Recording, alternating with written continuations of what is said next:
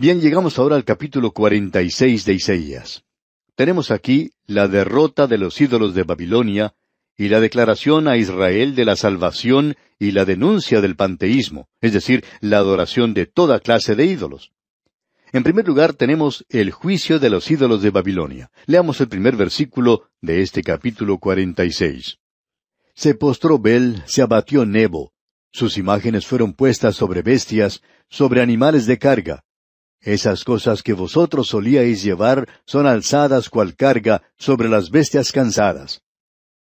Bel y Nebo eran los dioses de Babilonia. Bel es una abreviación del nombre Baal, de donde tenemos la palabra Baal Zebú, y eso significa Satanás. Nebo quiere decir orador o profeta. Cuando Pablo y Bernabé fueron a Galacia, la gente de ese lugar pensaba que Bernabé era Bel, o Júpiter, y Pablo, Nebo o Mercurio, porque ese era el que hablaba más. Y a nosotros se nos advierte hoy que nuestra lucha es una lucha espiritual. En realidad, detrás de los ídolos de aquel día, existía la terrible situación de la adoración de Satanás. Esto es algo que ha llegado a ser muy popular en nuestros días, lamentablemente. Ahora tenemos comenzando aquí con el versículo tres, la promesa de salvación de parte de Jehová, y él está hablando de idolatría. Leamos el versículo tres. Oídme, oh casa de Jacob, y todo el resto de la casa de Israel, los que sois traídos por mí desde el vientre, los que sois llevados desde la matriz. Dios está diciendo aquí a Israel que Él ha estado llevando a esa nación de la misma forma en que una mujer lleva a su criatura en su vientre. Y en el versículo cuatro continúa, Y hasta la vejez yo mismo, y hasta las canas os soportaré yo. Yo hice, yo llevaré, yo soportaré y guardaré. Aquí tenemos la diferencia entre los asuntos falsos y los verdaderos. Y nos gustaría hacer una pregunta, amigo oyente. ¿Le está llevando la religión a usted? ¿O usted está llevando a su religión? Eso es importante. Dios dice, yo llevo vuestros pecados. Él llevó nuestras enfermedades y sufrió nuestros dolores. Y Él también lleva nuestras cargas, nuestras preocupaciones, como nos dice el apóstol Pedro en su primera epístola capítulo cinco versículo siete echando toda vuestra ansiedad sobre Él, porque Él tiene cuidado de vosotros. Y luego, Dios nos lleva hoy. El eterno Dios es tu refugio, y acá abajo los brazos eternos. Él echó de delante de ti al enemigo, y dijo, destruye. Dios dice, yo llevaré, yo soportaré. Y eso se lo dice a usted, amigo oyente, y me lo dice a mí también. Notemos ahora lo que dice en cuanto a la idolatría aquí en el versículo cinco, de este capítulo cuarenta y seis de Isaías. ¿A quién me asemejáis y me igualáis y me comparáis para que seamos semejantes? Amigo oyente, una de las cosas que el Señor Jesucristo hizo fue no sólo la de redimir a los hombres, sino que Él reveló a Dios cuando vino a esta tierra. Esa es la única forma por la cual nosotros podemos conocer a Dios. Ahora aquí se nos dice cómo hace la gente cuando quiere tener un ídolo. Aquí tenemos una sátira en cuanto a la idolatría. Leamos el versículo seis sacan oro de la bolsa y pesan plata con balanzas, alquilan un platero para hacer un dios de ello, se postran y adoran. Ahora hacen construir una imagen de metal que es mucho mejor que la de madera y es mucho más hermosa y de más valor. Y el dinero del hombre rico se gasta en hacer un ídolo. Es decir, que si usted, amigo oyente, no tiene mucho dinero, tiene un Dios barato.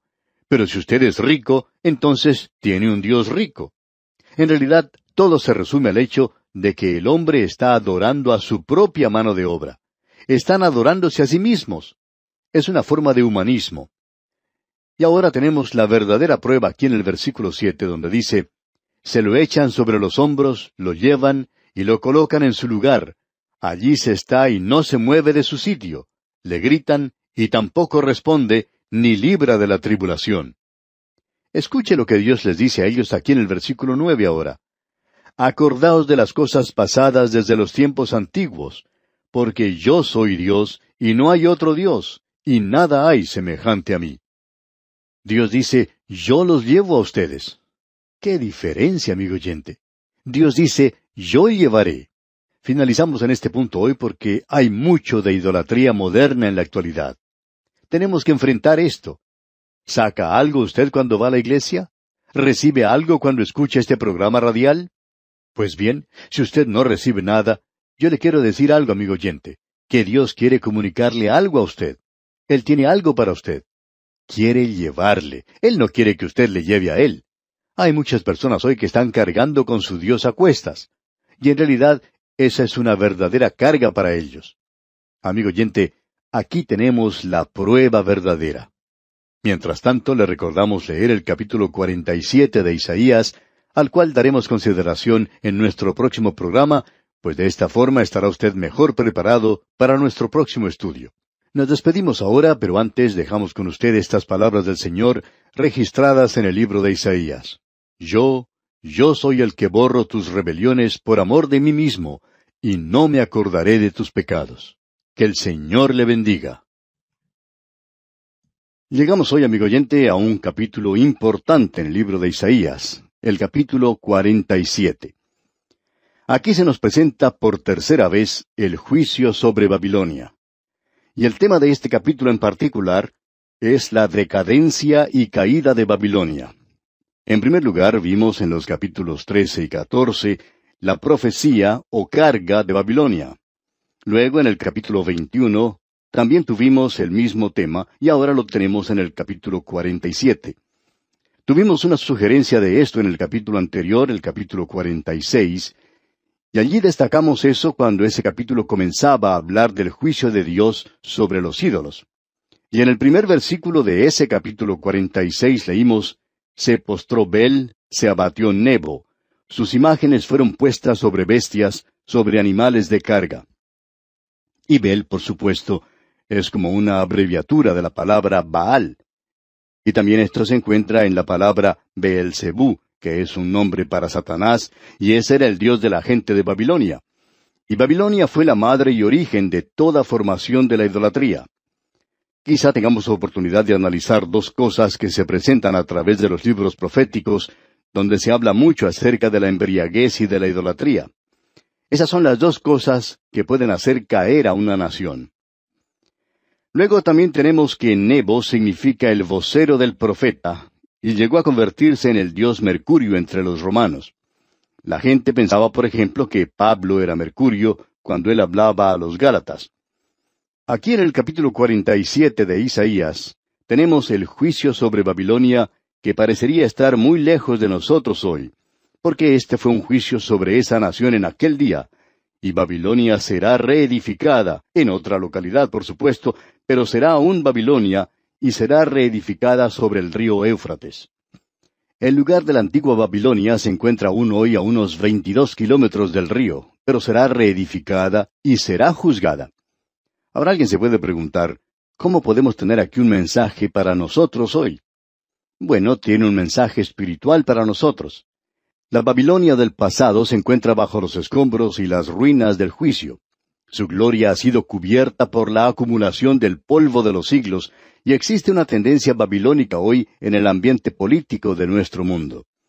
Se puede apreciar en las Naciones Unidas.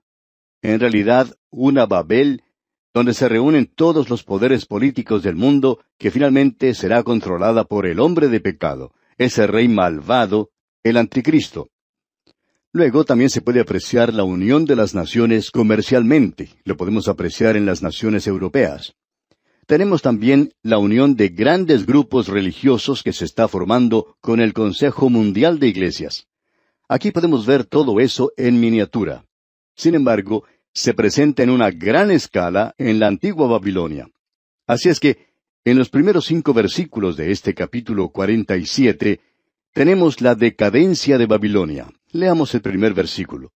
Desciende y siéntate en el bo, virgen hija de Babilonia. Siéntate en la tierra, sin trono, hija de los caldeos, porque nunca más te llamarán tierna y delicada. Esta palabra desciende, que se utiliza aquí, es la misma palabra que se utilizaría para llamar a un perro, es decir, cuando uno quiere darle una orden a este animal, para que se siente, por ejemplo.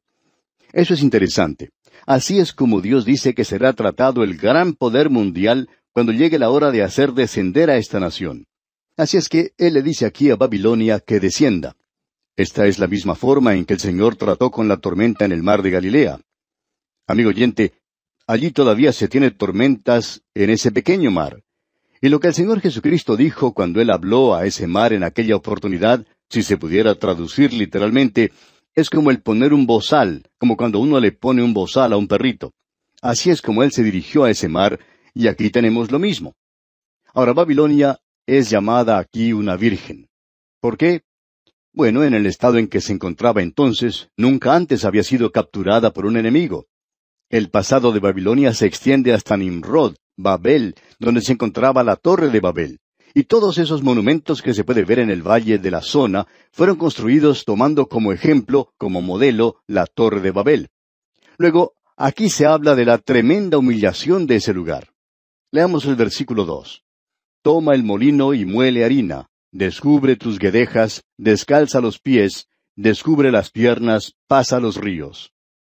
Esta es la humillación indescriptible a la cual fue sujetada Babilonia finalmente. Esta nación había tratado mal a Israel y a Jerusalén cuando destruyó esa ciudad. Ahora llegará el día cuando ella será humillada. Y aquí se presenta un tema de desnudez. La desnudez hoy se está haciendo un poco popular. Los hombres juegan con el tema de la desnudez hoy como un niño juega con un juguete nuevo, como algo que no deberían estar haciendo, pero ya que está nuevo, juegan con eso hoy y como resultado todo el interés en esa clase de cosas hace que la humanidad sea degradada. Porque si uno quita el sexo del cuerpo desnudo del hombre o de la mujer, entonces no tiene nada de atractivo. No fue un accidente que Dios haya dicho que deberíamos usar ropa. Cualquier persona que hoy quiere andar sin ropa, en realidad tiene un verdadero problema. Las personas a las que les gusta hacer cierta clase de cosas, pues son candidatos para visitar al psiquiatra. Así que esto que tenemos aquí sería una humillación terrible para ellos. Y leemos ahora en el versículo tres, Será tu vergüenza descubierta y tu deshonra será vista. Haré retribución y no se librará hombre alguno. Avanzando ahora hasta el versículo seis, podemos ver allí que Dios entrega a Israel en las manos de Babilonia. Y Dios aclara aquí a esta gente que la razón por la cual Babilonia fue capaz de tomar a este pueblo fue porque Dios permitió que lo hiciera, no porque Babilonia fuera superior. Ellos se creían poderosos, claro, y se querían acreditar esa victoria, pero estaban equivocados. Porque leemos en el versículo seis, Me enojé contra mi pueblo, profané mi heredad, y los entregué en tu mano. No les tuviste compasión, sobre el anciano agravaste mucho tu yugo. Dios entregó a su pueblo en las manos de Babilonia, porque ellos habían pecado contra él, y él aquí está juzgando a su propio pueblo. Y esto lo veremos más adelante en la profecía de Habacuc. Tenemos allí un gran mensaje de esta profecía. El juicio de Dios a su pueblo es por medio de Babilonia. Esta gente pensaba que era inteligente y muy fuerte, pero Dios dice en los versículos siete y ocho de este capítulo cuarenta y siete de Isaías, dijiste, para siempre seré señora, y no has pensado en esto, ni te acordaste de tu postrimería. Oye pues ahora esto, mujer voluptuosa, tú que estás sentada confiadamente, tú que dices en tu corazón, yo soy, y fuera de mí no hay más. No quedaré viuda, ni conoceré orfandad. Babilonia era orgullosa, engreída, descuidada. Y ese hombre, el rey Nabucodonosor, tenía un problema. Desde su posición, él observaba toda la ciudad, esa ciudad hermosa, gloriosa, y decía, Esta es la gran Babilonia que he edificado. Él no le daba a Dios la gloria que le pertenecía, la gloria que siempre le pertenece solo a Dios. Y Dios entonces le envió a que comiera pasto, a que comiera hierba como los bueyes en el campo. En el día de hoy diríamos que sufría de cierta clase de histeria. Y este hombre no sabía por mucho tiempo quién era él, y vivía como un animal, porque vivió así por mucho tiempo. Ese fue el juicio de Dios sobre él. Ahora, la tercera división que hemos hecho aquí es los detalles que se presentan para la destrucción de Babilonia. Leamos el versículo diez de este capítulo cuarenta y siete de Isaías. Porque te confiaste en tu maldad diciendo, Nadie me ve. Tu sabiduría y tu misma ciencia te engañaron, y dijiste en tu corazón, Yo y nadie más. Este es siempre un gran peligro para una nación y para un hombre, el ser demasiado engreído y creer que es capaz de hacer las cosas por sí mismo. Usted está viviendo ahora en una era cuando los hombres llegan a ser ricos no porque estén haciendo algo grande y bueno o contribuyendo a algo, sino porque se encuentran en un área que rebaja a los hombres en lugar de edificarlos. Usted puede pensar en los millones que se están ganando hoy a través del mundo del entretenimiento, las diversiones en los eventos atléticos y físicos, y también la gran cantidad de dinero que se gana a través de los espectáculos, los clubes nocturnos y cosas por el estilo. Eso no edifica a la gente, sino que los destruye. Y gran multitud de gente se está enriqueciendo gracias al licor y las bebidas, y por qué no decir, debido al tráfico de drogas. Gran cantidad de personas sufren las consecuencias de las bebidas, aun cuando ocupen cargos de importancia en los bancos y los negocios de la ciudad. Esos negocios comienzan a perder dinero, comienzan a decaer debido al mal juicio en hacer decisiones de la gente que está bajo la influencia de las bebidas. ¿Qué cuadro el que tenemos aquí, amigo oyente? Hay muchos negocios dudosos y hay muchos métodos que no son los mejores hoy. Y siempre tratamos de cubrir cosas como estas hoy. Pero Dios ve estas cosas y las va a juzgar, de la misma forma en que juzgó a Babilonia. Ahora en el versículo 12 tenemos el dilema de Babilonia, y continúa a través del resto de este capítulo 47. Leamos el versículo 12. Estate ahora en tus encantamientos y en la multitud de tus hechizos en los cuales te fatigaste desde tu juventud. Quizá podrás mejorarte, quizá te fortalecerás. En una forma sarcástica, satírica quizá, Dios está urgiendo a Babilonia a que regrese a las hechicerías y los sortilegios. Ellos practicaban eso, pero ahora se encontraban en problemas. Y entonces les dice, bueno, ustedes confiaban en estas cosas, y ahora los ha llevado a este problema. ¿Por qué no confían en eso? ¿Por qué no descansan en cosas como esas? Así es que esa gente se encuentra en un estado muy confuso. Continúa el Señor hablando ahora en el versículo 13. Te has fatigado en tus muchos consejos. Este grupo de gente sugiere esto y el otro grupo sugiere aquello. ¿Y qué sucede? Bueno, la ciudad vive ahora de acuerdo a su nombre, Babilonia. Babilonia quiere decir confusión, y la confusión les rodea. La gran ciudad que antes dependía de su fuerza y poder económico llegó a ser grande en su día. Pero algo ha ocurrido con la nación. Está agonizando. Usted y yo estamos viviendo en un día, amigo oyente, cuando nuestros países están produciendo gran cantidad de productos. Pero algo anda mal, y nosotros no nos enfrentamos con los problemas. Es algo inmoral hoy. Es en realidad que nuestros países se han apartado del Dios vivo y verdadero. ¿Qué cuadro el que tenemos aquí? Dice usted que esta gran nación antigua que parece tan separada de nosotros y sin ninguna relación, ¿no tiene un mensaje para nosotros hoy? Amigo oyente, aún los escombros de la gran Babilonia están clamando hacia nosotros.